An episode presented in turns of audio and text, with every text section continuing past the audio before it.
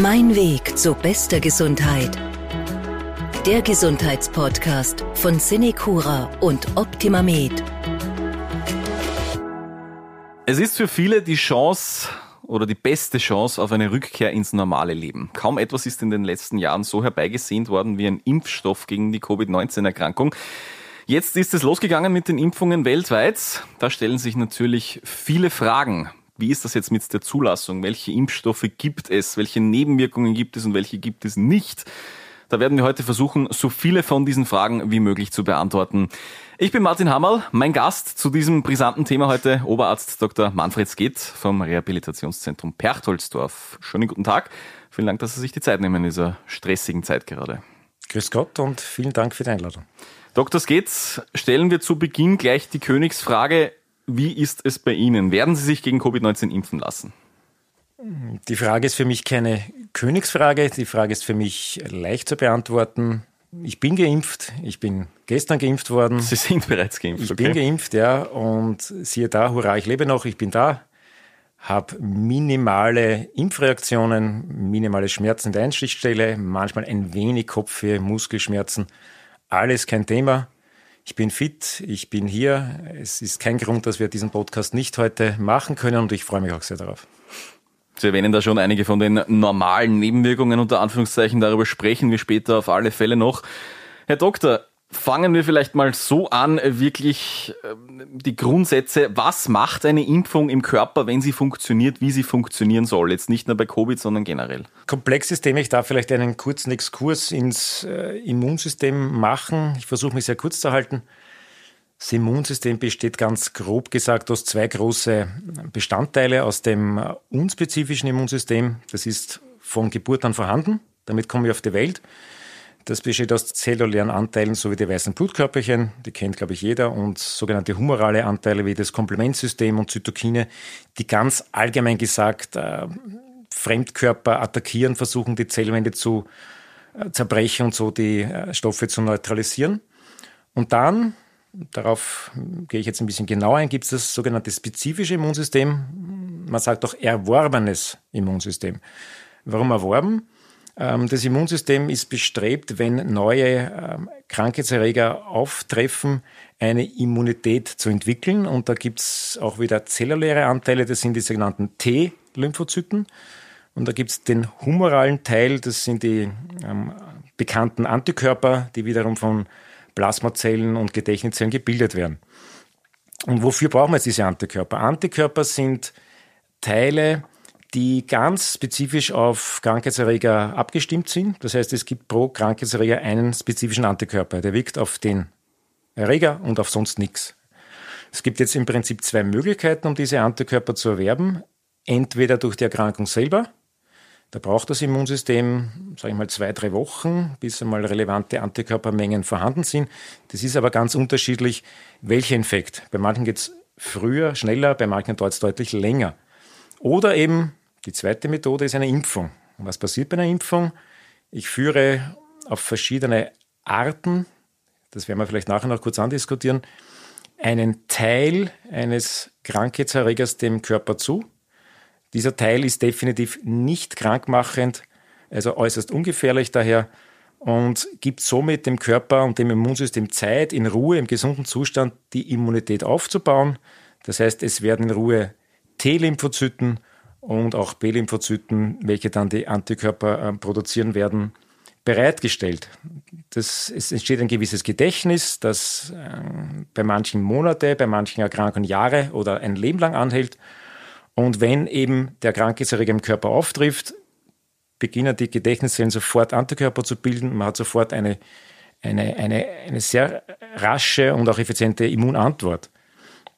Ähm, es ist entscheidend, dass diese Immunantwort sehr rasch passiert, weil was passiert, wenn es dauert, dann haben die Viren Zeit, sich zu vermehren, können A im Körper sehr viel Schaden anrichten und B sich extrem vermehren und man kann dadurch sehr viel mehr Menschen anstecken damit. Das heißt, wenn aber schon die sozusagen die, die Feuerwehr bereitsteht und wenn bevor der Brand überhaupt ausbricht, wird schon gelöscht. Das heißt, ich gebe mit einer Impfung dem Körper einen Bauplan und sage, schau Körper, so schaut das aus, da greifen wir an und dann ist das bereit, mehr oder weniger, wenn es wirklich so ist. Genau, ich gebe im gesunden Zustand den Bauplan Der Körper hat im gesunden Zustand genug Zeit, den zu, äh, das, heißt, das Immunsystem darauf spezifisch äh, zu schärfen und ist vorbereitet.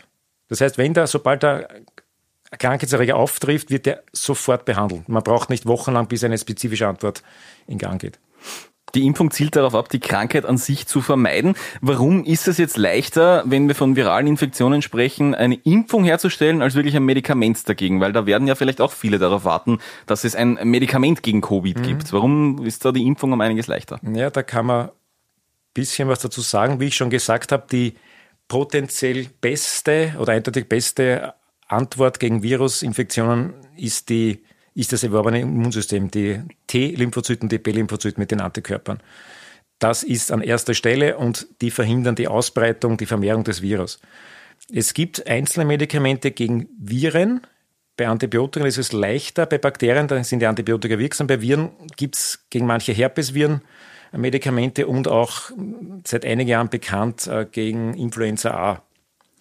Ähm, die Medikamente sind bei Weitem aber nicht so wirksam wie eine Impfung. Das heißt zum Beispiel bei, bei der Influenza A wird statistisch die Krankheitsdauer um 21 Stunden, 21 Stunden reduziert. Ja. Also das ist minimal. Ähm, eine Impfung gegen Influenza im Optimalfall oder fast immer verhindert die Erkrankung. Oder maximal, man hat ganz leichte Symptome. Also das ist ein ganz anderes, das kann man gar nicht vergleichen, weil es einfach äh, viel besser die, die Impfung wirkt. Und noch dazu sind natürlich dann diese antiviralen Medikamente bei weitem auch nicht ohne Nebenwirkungen. Über die müssen wir dann auch sprechen. Also Empfehlung nach dem jetzigen Stand der Wissenschaft ganz eindeutig die Impfung. Wirklich medial vorkommen tun jetzt vor allem drei Namen aktuell. Das ist Pfizer, BioNTech, Moderna und AstraZeneca. Die drei Impfstoffe, äh, zwei davon mhm. zugelassen, einer nicht aktuell. Ja. Was ist jetzt da wirklich ganz grob runtergebrochen der Unterschied zwischen den Impfstoffen? Ja, die sind sehr unterschiedlich designt. Ähm, ich kann Pfizer, BioNTech und, und Moderna ähm, zusammenfassen und als quasi wie wenn ich es als eins nehme, ähm, darüber erzählen. Also das sind beides Messenger-RNA-Impfstoffe.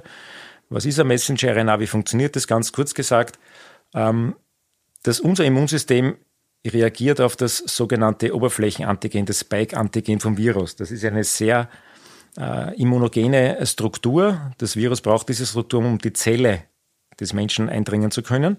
Und das Immunsystem erkennt das sehr gut. Und der Trick beim Messenger-RNA-Impfstoff ist jetzt der, dass ich dem Menschen nicht äh, diesen, dieses Spike-Antigen selber verabreiche, sondern den Bauplan. Das heißt, ich spritze einen Bauplan und an der Injektionsstelle ähm, tritt diese Messenger-RNA quasi in das Zellwasser ein, der Zellen, der Muskelzellen, bitte nicht in den Zellkern. Ich betone nochmal nicht in den Zellkern, wir kommen, glaube ich, nachher noch genau dazu. Genau, ja. Und in diesem Zellwasser beginnt dann die Zelle, diese Spike-Antigene zu produzieren und präsentieren dann diese Antigene, die per se völlig ungefährlich sind, ja, äh, präsentieren dann den Immunsystem. Diese Antigene und das Immunsystem beginnt dann, wie ich schon vorher erwähnt habe, äh, letztendlich dann die T-Lymphozyten, B-Lymphozyten und Antikörper zu bilden. Ähm, ich möchte auch gleich jetzt erwähnen, das Ganze ist ein sehr kurzer Prozess. Nach circa einer Woche ist am Einstichort keine Messenger-RNA mehr nachweisbar circa auch eine Woche angeblich noch in der Leber, aber sonst ist es im Körper nicht vertreten. Ja. Ähm, der Impfstoff von AstraZeneca ist ein Vektorimpfstoff. Was ist ein Vektorimpfstoff? Man verwendet hier für den Menschen harmlose Viren. In dem Fall ist es ein Schimpansen-Adenovirus, der bei Menschen keine Erkrankung äh, hervorrufen kann und gibt oder versteckt quasi in diesen ähm, Virus äh, wieder dieses Spike-Antigen des SARS-CoV-2-Virus. Und so wird auf diesem Weg das Virus in den Körper eingeschleust und tut auf diesem Weg das Immunsystem sozusagen aktivieren. Ähm, noch ein kurz zum Messenger-RNA-Impfstoff. Es ist nicht ganz neu, so wie es alle vermuten. Es gibt schon lange Forschungen in der Onkologie, also Krebsforschung und auch bei anderen Impfstoffen wurde schon geforscht, speziell bei Grippeimpfstoff. Er hat halt den Nachteil, dass es von der Logistik schwierig ist mit der ganzen Kühlgeschichte. Das mag wohl auch ein Argument sein, dass die jetzt noch nicht so große Fortschritte gemacht haben. Die müssen ja bei extrem niedrigen Temperaturen gelagert Richtig, werden. das macht es logistisch schwierig und man kann den Impfstoff nicht zum, zum Patienten bringen, sondern der Patient muss zum Impfstoff. Es ist ein bisschen unpraktisch, ja, aber natürlich sind wir heilfroh, dass wir das jetzt haben aktuell. Ja. Äh, der Vektorimpfstoff wäre einfacher in der Hinsicht, ähm, gibt aber auch noch nicht sehr viele Erfahrungen. Bis jetzt zugelassen sind der Ebola-Impfstoff und der Impfstoff gegen Dengue-Fieber. Ja, also diese zwei Impfstoffe sind aktuell, also diese Techniken sind aktuell jetzt einmal in Verwendung. Es werden möglicherweise andere kommen, wird man sehen. Jetzt gibt es ja bei den verschiedenen Impfstoffen von den verschiedenen Herstellern äh, unterschiedlichste Zahlen, die da medial herumschwirren. Äh, bei der Wirksamkeit zum Beispiel, da ist einmal von 90 Prozent die Rede, einmal von, von 70 Prozent bei AstraZeneca. Falls ich mich da jetzt irgendwie verunsichert fühle, macht es jetzt wirklich einen Unterschied, mit welchem Impfstoff ich geimpft werde aktuell? Äh, Im Prinzip nein.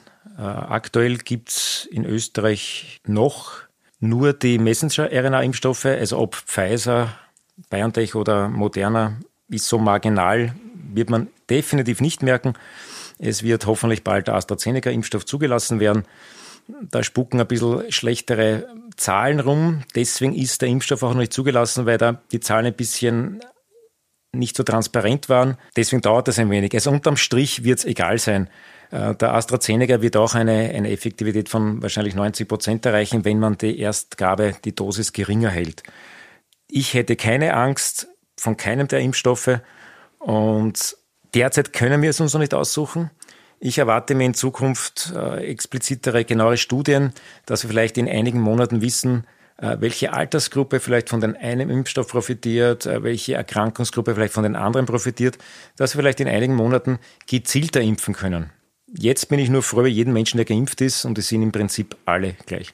Das heißt, wir halten hier als Grundbotschaft fest, da brauchen wir jetzt nicht wählerisch sein, Hauptsache es wird mal geimpft. So ist es. Und die, die Wirkung wird ähnlich sein, ob es jetzt 90, 95 sind oder 85.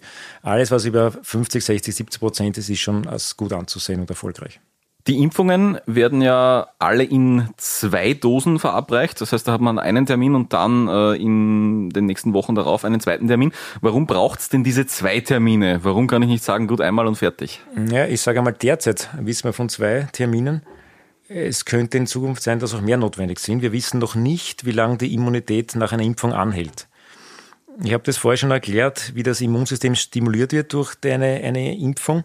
Ähm, es braucht deswegen die Wiederholung, weil nach der Erstgabe einerseits die Menge der antikörperbildenden Zellen noch nicht hoch genug ist und auch noch nicht die Dauer der, wie lange die wirken oder anhalten sozusagen. Das heißt, mit jeder neuerlichen Impfdosisgabe äh, verbessert sich die Immunantwort und auch die Dauer der Immunität. Und wie gesagt, ich bin mir nicht sicher, ob man nicht so ähnlich wie bei der Grippeimpfung eines Tages dann jährlich äh, impfen gehen werden müssen, dürfen. Äh, möglicherweise auch mit etwas äh, verändertem Profil, weil es ja sicher auch äh, mehr oder weniger Mutationen geben wird. Und da ist vor allem der Messenger-RNA-Impfstoff sehr dankbar, weil man den sehr rasch anpassen kann. Also ich erwarte mir doch häufigere Impfungen mit Anpassung äh, über die nächsten Jahre, weil so schnell werden wir den Virus nicht loswerden. So wie es in Wirklichkeit auch mit der Grippeimpfung funktioniert, da wird ja auch der Impfstoff jedes Jahr angepasst, genau. nur für die Leute, die das noch so gar nicht gehört haben. Ich mir ja. ja. Da, ja. Was ist denn jetzt eigentlich der aktuelle Kenntnisstand? Wenn ich geimpft bin, wenn ich immunisiert bin, schützt mich die Impfung da nur unter Anführungszeichen vor der eigenen Infektion? Schützt mich das vor einem schweren Krankheitsverlauf oder im besten Fall auch, dass ich das Virus wirklich weitergebe? Bin ich davor dann auch geschützt? Ähm, Erkrankung, ja, eindeutig. Ähm, die Übertragung ist noch nicht ganz geklärt. Ja? Ähm, das kann man auch ganz klar begründen, warum. Es werden die IgG-Antikörper gebildet, die im Blut sind, in der Lunge sind, in den unteren Atemwegen.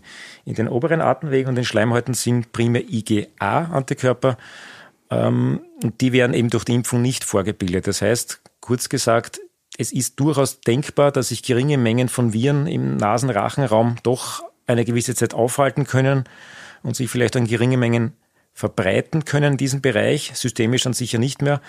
Das wird jetzt eben erforscht, ob das reichen kann, um eine andere Person anzustecken. Äh, es gibt ganz aktuell erfreuliche Nachrichten von Tierversuchen, dass es beraten scheinbar nicht äh, beschrieben wurde, dass eine quasi eine immunisierte Ratte es weitergeben kann, aber das sind eben Rattenversuche, sage ich mal. Bei Menschen ist es noch nicht äh, geklärt und es laufen noch äh, diesbezüglich Studien und, und, und äh, Tests, die natürlich sehr weitreichende Konsequenzen dann für die Zukunft haben, ja, für die Maßnahmen. Es gibt unterschiedlichste Bedenken gegen Impfungen. Das geht von wirklich Verschwörungstheorien, nennen wir es wirklich so, bis hin zu ernsthafteren Argumenten. Wir versuchen jetzt im folgenden Blog einige der am öftesten genannten Bedenken äh, zu behandeln und auch wirklich darauf zu antworten. Herr Doktor, kommen wir mal äh, zu einem Satz, der oft genannt wird. Die Erforschung des Impfstoffs ist zu schnell gegangen. Das kann gar nicht sein, dass das so schnell vorhanden ist. Ganz kurz gesagt, schnell ja, zu schnell definitiv nein. Der Impfstoff ist sicher und wirkt. Ja, noch einmal, der Impfstoff ist sicher und wirkt und zwar bei allen Menschen, wurscht, welche Erkrankung zugrunde liegt.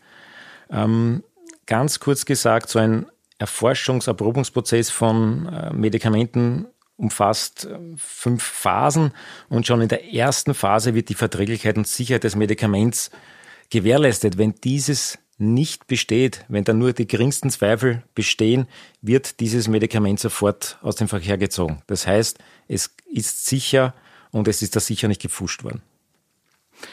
Ein Satz, der oft fällt, die Langzeitfolgen, die sind nicht gut genug erforscht bei der Impfung. Was sagen Sie da darauf? Das ist relativ leicht zu entkräften, dieses Argument. Äh, man muss wissen, es gibt Langzeitfolgen bei diversen Impfungen. Nur ganz entscheidend ist, dass diese Langzeitfolgen, die dann bestehen, spätestens nach zwei Monaten zu erkennen sind. Das heißt, wenn ich riesengroßes Pech habe und auf eine Impfung zum Beispiel eine Multiple Sklerose bekomme oder eine andere neurologische Erkrankung, sieht man das schon den Beginn nach zwei Monaten. Jetzt wissen wir, diese Impfstoffe sind seit, seit vielen Monaten getestet. Äh, bei den Testphasen 20, 30, 40.000 Probanden mittlerweile sind in den 20, 30, 40 Millionen Impfdosen, ich weiß nicht genau, Stand heute schon verimpft. Es gibt nichts. Das heißt, äh, Spätfolgen müssten wir jetzt schon sehen. Ja, es gibt ganz, ganz, ganz, ganz, ganz seltene Spätfolgen bei Impfstoffen. Einer ist bekannt bei Gelbsucht, Entschuldigung, Gelbfieber, Gelbfieberimpfung. Ähm, da haben wir, glaube ich, nach 30 Jahren irgendwas rausgefunden, dass da zwei, drei Impflinge irgendwas gehabt haben, aber das ist absolut zu vernachlässigen. Also die sogenannten Langzeitfolgen sind nahezu auszuschließen. Natürlich zu 100 Prozent kann man sie nicht ausschließen, aber es ist äußerst unwahrscheinlich. Ich hätte definitiv keine Sorge davor. Viele Menschen machen sich Sorgen, dass die Impfung eventuell schwere Nebenwirkungen hat. Wir haben heute schon kurz gesprochen, Sie sind ja geimpft, Sie haben von Nebenwirkungen berichtet. Behandeln wir zuerst kurz dieses, äh, diese Sorge, dass die Leute äh, glauben, es könnte eventuell schwere Nebenwirkungen haben. Und dann würde mich noch interessieren, was sind denn wirklich normale Nebenwirkungen bei so einer Impfung, wo man auch damit rechnen muss, dass man die eventuell hat? Ich möchte ein bisschen unterscheiden zwischen normaler Impfreaktion und Nebenwirkung. Das macht nämlich einen Unterschied. Eine normale Impfreaktion, wie sie fast alle Zuhörer wahrscheinlich kennen, ist eine schmerzhafte Einstichstelle, äh, allgemeine Schwäche, Müdigkeit. Also explizit bei den Messenger-RNA-Impfstoffen kann ich äh, auch Prozentzahlen schon berichten. Also Fieber tritt bei 2% der Bevölkerung, also Impflingen auf, Müdigkeit 40%, Kopfweh 33%, Schüttelfrost mit 17 Prozent schon sehr selten, Muskelschmerzen 17 Prozent. Also das ist alles minimal und vor allem verschwindet spätestens nach ein bis zwei Tagen. Interessant ist, dass bei den über 65-jährigen Impflingen ähm, die Nebenwirkungen weniger ausgeprägt sind. Und genauso interessant ist, dass bei der zweiten Teilimpfung diese stärker ausgeprägt sind. Das heißt, es ist zu erwarten statistisch, dass man bei der zweiten Impfung ein bisschen mehr diese Symptome hat. Aber wie gesagt, ich kann selber davon berichten, es ist minimal, bei mir zumindest, und es ist bei allen Menschen, mit denen man spricht, spätestens nach zwei, drei Tagen weg. Jetzt gibt es noch die Nebenwirkungen. Ja, was sind jetzt Nebenwirkungen? Das sind äh, Reaktionen des Körpers, die über diese normalen äh, Impfreaktionen hinausgehen. Das geht von, von allergischen Reaktionen, da können wir nachher noch genauer drauf, also ein wichtiges Thema ist, bis Extremfall, dass die Impfung diese Erkrankung selber auslöst. Das ist heutzutage so gut wie ausgeschlossen beim Messenger-RNA-Impfstoff schon überhaupt. Äh, die ältere Bevölkerung kennt wahrscheinlich noch die Schluckimpfung gegen Kinderlähmung. Polio und da gab es auch Poliofälle durch die Impfung selber. Also das sind natürlich dann schwere Nebenwirkungen. Sind beim Messenger-RNA-Impfstoff bisher keine bekannt. Und ich glaube auch nicht, dass ein Zuhörer über die Medien, und die werden wahrscheinlich sehr interessiert daran, darüber zu berichten, äh, was gehört, äh, also eine Nebenwirkung äh, gehört hat. Also mir ist keine bekannt. Ja. Ich bringe da ganz gern ein ganz kurzes Beispiel. Jeder fürchtet sich von einer Nebenwirkung. In Österreich haben wir ungefähr 25 Prozent Raucher. Über 90 Prozent der Lungenkrebspatienten sind durch Rauchen ausgelöst. Also wenn man das umrechnet, um es kurz zu fassen, hätte man von zwei Millionen Raucher circa 4000 Lungenkrebserkrankungen pro Jahr. Ich rede jetzt nur von Lungenkrebs. Es gibt noch Kehlkopfkrebs, es gibt Herzinfarkt, es gibt Schlaganfall und, und, und.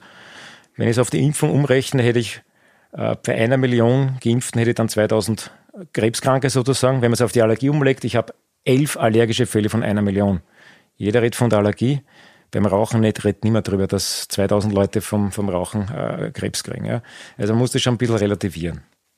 Sie haben jetzt schon erwähnt, äh, elf allergische Fälle auf einer Million Impfungen. Das sind so ungefähr die Zahlen. Viele Menschen machen sich Sorgen bei der Impfung, dass die äh, allergische schwere Anfälle auslösen könnte. Was haben Sie da noch dazu zu sagen? Allergien sind ein sehr wichtiges Thema. Ähm, man kann es aber relativ einfach halten. Also eine Allergie, ganz allgemein gesehen, ist keine Kontraindikation für eine Impfung.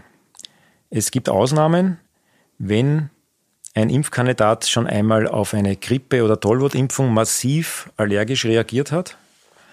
Bitte jetzt keine normale Impfreaktion, sondern eine massive allergische Reaktion, die bis zur Bewusstlosigkeit und lebensbedrohlichen Zustand reicht. Das, da wäre man extrem vorsichtig. Und ein definitiver Ausschluss, definitiver Ausschluss für die Impfung ist eine Allergie auf Polyethylenglykol und Polysorbat. Ja, wo ist das Ganze jetzt drinnen? Polyethylenglykol ist in Abführmitteln drinnen, in Salbengrundlagen, Kosmetika, Zahnpasten, E-Zigaretten, Weichmacher.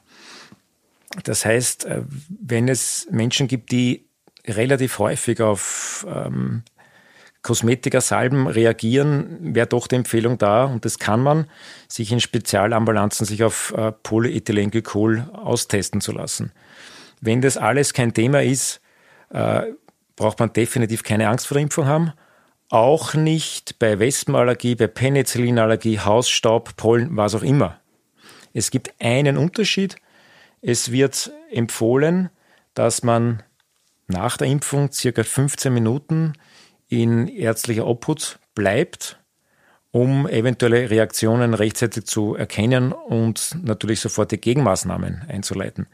Wenn eine bekannte Allergie vorliegt und Sie werden im Vorfeld vor der Impfung ein Formular ausfüllen, wo das alles genau eingetragen wird, noch besprochen wird, wird diese Überwachungszeit auf 30 Minuten verlängert und Sie können davon ausgehen, dass bei dem Impfzentrum, bei dem Arzt, wo Sie sein werden, erstens die Ärzte in der Behandlung von allergischen Reaktionen ausgebildet sind und auch sämtliche Medikamente vor Ort sind. Ja. Es gibt eben statistisch diese elf Fälle pro einer Million Meines Wissens ist aber noch kein einziger Mensch weltweit durch eine Allergie zu Schaden gekommen. Das heißt, diese Vorfälle waren immer gut beherrschbar und im Prinzip ist es auch keine große Hexerei, eine Allergie zu behandeln, wenn man rechtzeitig dran ist und wenn man weiß, was man tut. Also Allergie bitte kein Problem, nur Polyethylenglykol, Polysorbat und wenn schon einmal auf eine Impfung massiv reagiert wurde, dann müsste man sich das gut überlegen. Ein Punkt, der immer wieder als äh der immer wieder bei Bedenken gegen den Impfstoff genannt wird. Äh, so eine Impfung ist ja eine Herausforderung für das Immunsystem. Das könnte eventuell das Immunsystem überlasten, wenn ich mich impfen lasse. Wie ist da die medizinische Sicht dazu? Das Immunsystem wird durch eine Impfung gefordert und trainiert, aber im Prinzip nicht überlastet. Ja, also mir ist kein einziger Fall bekannt, dass im Rahmen einer Impfung eine Überlastung aufgetreten ist. Man kann es umgekehrt so sagen, dass schwere Erkrankungsverläufe oft eine, eine Überlastung verursachen und eben diese schweren Lungenschäden eigentlich letztendlich nicht äh, durch das Virus selber verursacht werden, sondern eine überschießende Immunreaktion. Das heißt, Umkehrschluss, auch hier ist ganz klar die Empfehlung zur Impfung gegeben, weil somit diese überschießenden Reaktionen verhindert werden. Und ich habe es vorher schon einmal erwähnt, äh, dieser Messenger-RNA, Partikel ist für maximal sieben Tage im Körper nachweisbar und dann nicht mehr, weil der Körper sofort beginnt, wie jede andere Messenger-RNA auch, sofort beginnt, äh, diese zu neutralisieren und abzubauen. Also ich erwarte mir definitiv keine Überlastung des Immunsystems. Den folgenden Punkt habe ich tatsächlich auch in meinem privaten Umfeld schon als Sorge gehört. Es kommt jetzt in letzter Zeit auch immer wieder als, als äh, Bedenken, habe ich das Gefühl, nämlich alles, was mit äh, Fruchtbarkeit zu tun hat, dass die Impfung eventuell da in diesem Bereich etwas äh, falsch machen könnte, unter Anführungszeichen, dass die Impfung unfruchtbar machen könnte. Was, mhm. ist, was ist da der aktuelle Kenntnisstand? Ähm, kann man ganz klar entkräften bzw. ausschließen. Ähm, der Messenger-RNA-Impfstoff zählt zu den Totimpfstoffen und Totimpfstoffe ganz allgemein gelten als unproblematisch. Ähm, sämtliche Tierversuche, da wurde sicher nicht gespart, zeigen absolut keine Beeinflussung einerseits auf die Schwangerschaft als auch auf die Nachkommen. Ja, und ich tue es nicht gerne, aber in dem Fall möchte ich es machen, dass ich auf so eine Schwer Verschwörungstheorie eingehe. Ähm, Verschwörungstheoretiker sagen, dass dieses Oberflächenantigen, das Spike-Antigen, äh, in der Gensequenz eine Ähnlichkeit hat ähm, mit einem Protein, was in der Plazenta, also im Mutterkuchen bei der Schwangerschaft ist. Ja? Aber wir reden von fünf Aminosäuren, ein ganz ein kurzer Teil ist ident mit dem Spike-Antigen. Das stimmt, ja, aber dann wäre der Umkehrschluss, dass sämtliche Frauen, die die Infektion schon durchgemacht haben, unfruchtbar wären. Ist definitiv nicht so. Es ist nicht belegt bzw. widerlegt, dass Frauen, die die Erkrankung durchgemacht haben, in keinster Weise oder definitiv nicht äh, die Schwangerschaft oder die, äh, das Heranwachsen des Kindes beeinflusst ist. Ähm, es gibt da noch einen netten Vergleich. Auch der Blutfarbstoff, das Hämoglobin, hat eine Gensequenz gleich. Das würde bedeuten, jeder, der den Infekt hatte, müsste Antikörper gegen das eigene Blut bilden. Passiert auch nicht. Also das kann man alles entkräften. Es ist definitiv auszuschließen. Wir haben jetzt viele Punkte genannt, die äh, als Bedenken gerne vorgebracht werden. Was fällt Ihnen noch ein, was Sie vielleicht auch aus dem beruflichen Alltag hören, was Sie noch unbedingt entkräften möchten? Ja, da wäre mir eine Sache sehr wichtig, äh, und zwar diese Verschwörungstheorie, dass Messenger-RNA-Impfstoff das Erbgut schädigen kann oder Krebs auslösen kann. Ähm, ich möchte es vielleicht mit einem kleinen Bild, mit einem kleinen Bild vergleichen. Herr Hammerle würde Sie bitten, dass Sie jetzt in Ihr Auto einsteigen mhm. und damit auf den Mond fahren. Ja, das stellt mich eventuell vor Probleme. Ja, ja ich glaube auch der Tom Cruise würde ein Problem haben. Das wäre, glaube ich, eine ja, genau. Mission Impossible. Und genauso ist es für den Messenger-RNA eine Mission Impossible, in den Zellkern vorzudringen, geschweige denn sich dort einzuschleusen. Es geht definitiv nicht. Ja? Äh, man bräuchte eine sogenannte reverse Transkriptase, klingt sehr cool, der Name, ist ein Enzym, ja? muss man nicht mehr wissen, die Messenger-RNA braucht, um in die DNA einzuschleusen. Der Mensch hat das definitiv nicht. Die ganz strengen Verschwörungstheoretiker werden jetzt sagen, ja, aber hallo, es gibt äh, das Hepatitis B-Virus und es gibt das HIV-Virus, äh, HIV-Virus, die haben so eine reverse Transkriptase. Das heißt, wenn man jetzt gleichzeitig die eine Erkrankung und die andere hat, könnte es ja passieren. Nein, kann es nicht, weil diese reverse Transkriptase nur für Hepatitis B oder HI-Virus da ist, für nichts anderes. Das heißt, es ist definitiv unmöglich. Und habe ich eh schon mehrmals erwähnt, die Messenger-RNA bleibt nicht im Körper, sondern wird sofort eigentlich ab dem Zeitpunkt, wo sie initiiert wird, begonnen auch vom Körper selbst abzubauen und die ist nach einer Woche weg. Also eine Erbgutschädigung ist nach jetzigem Stand der Wissenschaft definitiv auszuschließen. Wir haben jetzt viele Bedenken aus dem Weg räumen können eine Frage, die Menschen vielleicht haben, die an einer Vorerkrankung leiden. Gibt es irgendwelche Vorerkrankungen, mit denen ich auf diese Impfung verzichten sollte? Irgendwas, wo Sie sagen, ja, das ist tatsächlich eine, eine Kontraindikation, wie es heißt mhm. im medizinischen äh, Jargon? Nach dem aktuellen Stand der Wissenschaft nein. Der Impfstoff ist für alle Erkrankungen sicher. Das ist mir ganz wichtig. Wie ich vorher gesagt habe, die einzigen ähm, Patientengruppen mit massiven Allergien muss man ausschließen, sonst kann im Prinzip jeder geimpft werden. Für die nächste Frage hole ich ein bisschen aus. Es gibt ja Autoimmunerkrankungen, wie zum Beispiel äh, Rheuma, was ganz viele Menschen haben, äh, Zöliakie mhm. oder Schuppenflechte zum Beispiel. Da werden Menschen mit Immunsuppressiva behandelt, die das eigene Immunsystem davon abhalten, den Körper anzugreifen, um es einmal ganz einfach zu sagen. Wie sieht es bei diesen Menschen aus? Wenn das Immunsystem da schon mit diesen Medikamenten beansprucht wird, sollten sich diese Menschen impfen lassen? Wie ist da der aktuelle Stand? Ich muss kurz ausholen größere Gruppen von Menschen mit äh, Autoimmunerkrankungen wurden in die Studien nicht einbezogen.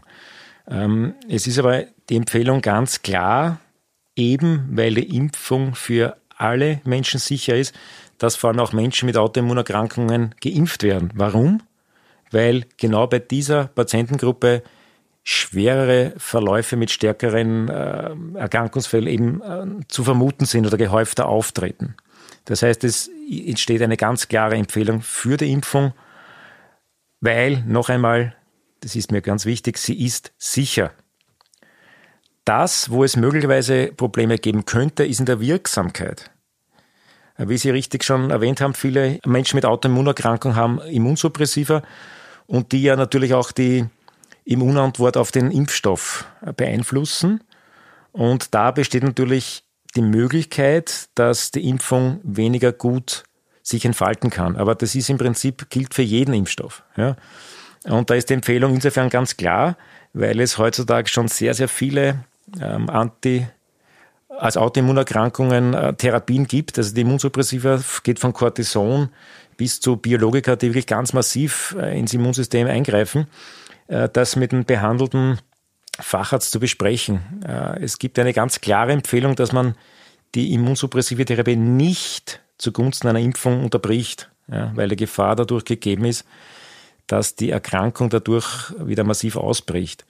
Man wählt gescheiterweise das therapiefreie Intervall, also möglichst lang von beiden Gaben, von der letzten, von der Nächstgabe äh, als Zeitpunkt für die Impfung.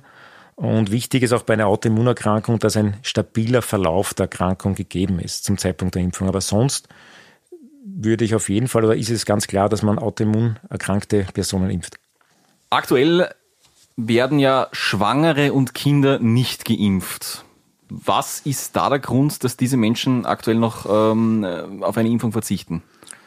Es ist eine ganz klare Antwort. Äh, vor allem bei Kindern sind Studien sehr schwierig, äh, zu, vom Design her schwierig, auch von der Ethikkommission zu machen. Das dauert längere Zeit. Ja. Es gibt keinerlei Hinweise, dass bei Kindern oder bei Schwangeren irgendwelche Nebenwirkungen auftreten oder schädigende Wirkungen. Ja. Und das ist der Grund, warum jetzt der BioNTech-Pfizer-Impfstoff ab 16 Jahren freigegeben ist und der moderne Impfstoff ab 18 bin mir aber sicher, dass sich in den nächsten Monaten da was tun wird, ja, weil es sicher mittelfristig sinnvoll ist, auch die jüngere Generation zu impfen. Weil wenn wir das nicht tun, wird der Impfstoff, äh, Entschuldigung, die Erkrankung ständig in diesen äh, jüngeren mm, Menschen weiter existieren und wir werden den Virus nicht mehr los. So ganz allgemein gesagt. Bei Schwangeren ist es ähnlich. Ja. Es gibt noch keine Studien, es gibt aber sehr wohl Erfahrungen. Ja. Es gibt Erfahrungen, dass eine Schwangerschaft die schon während der Impfung bestanden hat oder zwischen erster und zweiter Impfung aufgetreten ist, definitiv keine Auswirkungen, ich wiederhole, keine Auswirkung auf die Schwangerschaft oder auf das Kind hatte. Der Impfstoff ist eben nicht freigegeben, weil es eben keine noch Studien gibt. Und deswegen empfiehlt man auch eine achtwöchige äh, Pause zwischen letzter Impfung und, und äh, Beginn einer Schwangerschaft. Äh, ganz wichtig, sollte trotzdem eine Schwangerschaft in diesen Zeitraum eintreten oder man wird unabsichtlich äh, schwanger geimpft, ist das definitiv kein Grund, sich Sorgen zu machen, schon gar kein Grund für einen Schwangerschaftsabbruch. Auch in Tierversuchen konnte definitiv keine negative Beeinflussung festgestellt werden. Also von daher äh, keine Sorgen machen. Ich würde mich halt an die acht Wochen halten und ich bin mir sicher, dass mittelfristig auch hier noch weitere Daten kommen und die Empfehlungen viel weicher sein werden. Off-Label sagt man sogar heute schon, dass Schwangere einen schweren Krankheitsverlauf meistens haben, dass man da Nutzen-Risikomäßig sogar Schwangere dann impft wissentlich. Aber das ist alles noch in Erprobung. Da wird noch was passieren genau. in nächster Zeit, ja. ja. Wie ist es mit Menschen eigentlich, die schon eine Covid-19-Infektion durchgemacht haben? Vielleicht mhm. auch erst vor kurzem. Sollten mhm. sich die impfen lassen? Ähm, sollten prinzipiell ja. Man weiß aber aufgrund schon aufgrund sehr vieler vorliegender Daten, dass ein, eine Immunität nach der durchgemachten Infektion von mindestens sechs Monaten zu erwarten ist. Das heißt, die Empfehlungen gehen jetzt so weit, dass man sagt, okay, impfen ja, weil man sich sicher ist, dass dadurch die Immunantwort noch besser ist, noch der, der Schutz länger besteht. Man sollte aber vor allem jetzt in Zeiten von der Impfstoffknappheit durchaus zuwarten und man kann locker ein halbes Jahr zuwarten. Ja.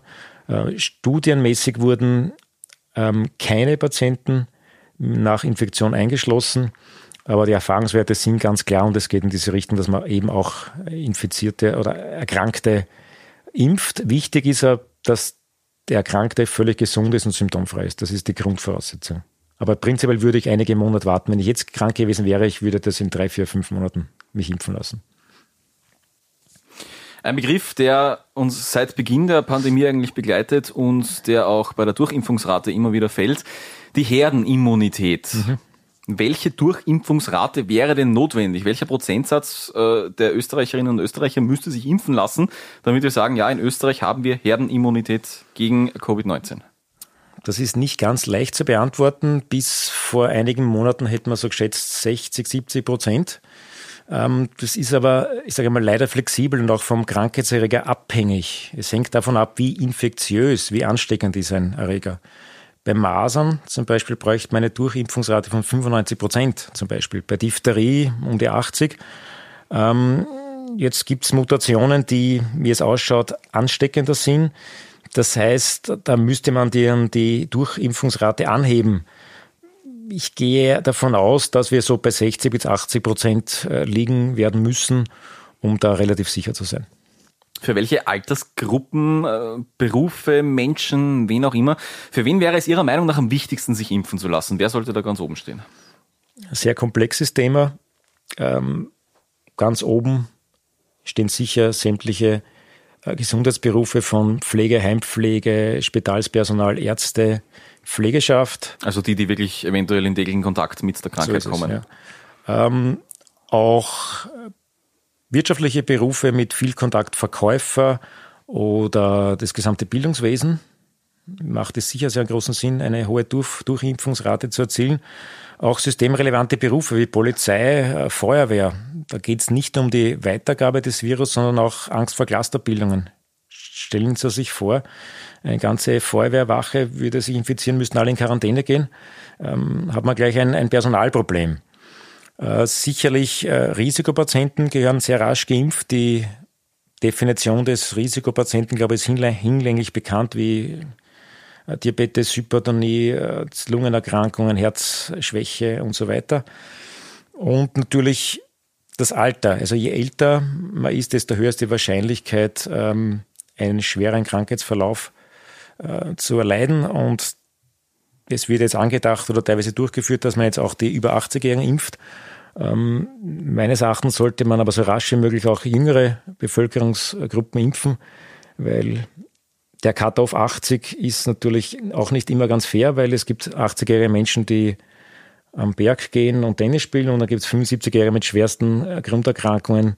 Also es, es ist nicht leicht, diese es Linie ist, zu ziehen. Ja, es ist nicht leicht. Damit, ja. Ja. Es macht auch einen Sinn, die junge Mobile zu impfen. Warum? Weil wenn wir hoffentlich bald äh, den Lockdown nicht mehr haben müssen, sind sicher die Jungen die eben durch ihre Mobilität am ehesten das Virus wieder verbreiten können. Also es hat jede Bevölkerungs, sagen wir, Gruppe, Altersgruppe seine, seine Berechtigung. Ja. Und ich, ich bin der Meinung, wir sollten so rasch wie möglich impfen, nicht viel diskutieren, sondern impfen, impfen, impfen, nicht überlegen, wen dumm und wie. Jeder Mensch, der geimpft ist, ist ein Gewinn. Gut, wir gehen mal davon aus, ich bin jetzt frisch geimpft oder besser gesagt, wir gehen einfach von Ihnen aus. Sie sind ja frisch geimpft. Ab wann beginnt da wirklich der Impfschutz? Wann sage ich, ja, mhm. ich bin jetzt vor Covid-19 gefeit?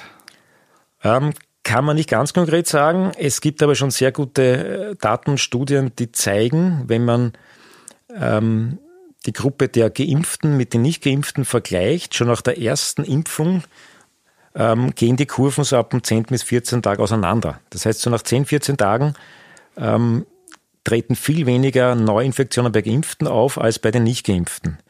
Ganz eindeutig ist dann der Unterschied äh, circa 7 bis 14 Tage nach der zweiten Teilimpfung. Da kann man davon ausgehen, dass der maximale Impfschutz schon da ist. Aber wie gesagt, erfreulich, dass man schon nach 10 bis 14 Tagen die ersten Effekte feststellen kann. Da geht's dann schon los.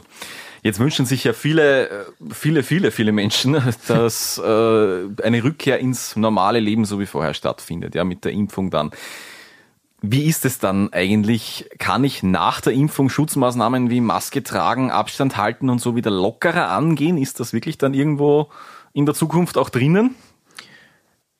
Ja, leider noch, in Klammer mit Fragezeichen, nein, ja, weil wir eben ja nicht wissen, ob, äh, wenn wir geimpft sind, ob wir nicht das, das Virus auch an andere übertragen können. Also solange das nicht genau definiert ist und erforscht ist, wird sich an den Maßnahmen nichts ändern. Ja, entweder wir wissen, früher oder später, dass die Geimpften das Virus nicht mehr weitergeben können, dann kann man, schätze ich mal, lockern. Oder man hat eben so eine hohe Durchimpfungsrate, dass man sagt, okay, jetzt sind wir auf der sicheren Seite. Es ist natürlich schade, weil natürlich die Motivation noch viel höher wäre, wenn man sagt, okay, super, ich bin geimpft, jetzt brauche ich mich nicht mehr halten, aber es ist leider nicht und ich bitte ein dringender Appell an alle Geimpften, ähm, bitte weiter unbedingt die Maßnahmen einhalten, bis man weiß, in welche Richtung es geht. Wenn wir jetzt an heute in einem Jahr denken, was wäre so der Idealverlauf der Impfung bis dorthin? Was würden Sie sich als Mediziner wünschen, wie das, wie das weitergeht? Naja, wünschen, dass wir über 70 Prozent Durch Durchimpfungsrate haben und dass der Impfstoff noch wirkt, beziehungsweise dass wir den Impfstoff an die neuen Mutationen adaptiert haben und dass wir immer vielleicht dann letztendlich nicht so weit hinten liegen, sondern dass wir immer fast einen Schritt voraus sind oder auf gleicher Höhe mit dem Virus, dass wir den einmal in den Griff kriegen und vielleicht eines Tages doch so weit von diesem Planeten entfernen können, dass er nicht mehr relevant ist. Herr Doktor, ich sage Ihnen, ich freue mich auf den zweiten Teil dieser Folge dann, wenn wir dann darüber sprechen, in einem Jahr oder so, wie das alles super funktioniert hat. Bis dahin, vielen Dank fürs Gespräch heute. Wir hoffen, wir haben alle Fragen, äh, alle offenen zum Thema Covid-19-Impfung beantworten können. Ja, und bleiben Sie gesund. Dankeschön, alles Gute. Mein Weg zu bester Gesundheit. Der Gesundheitspodcast von Cinecura und Optimamed.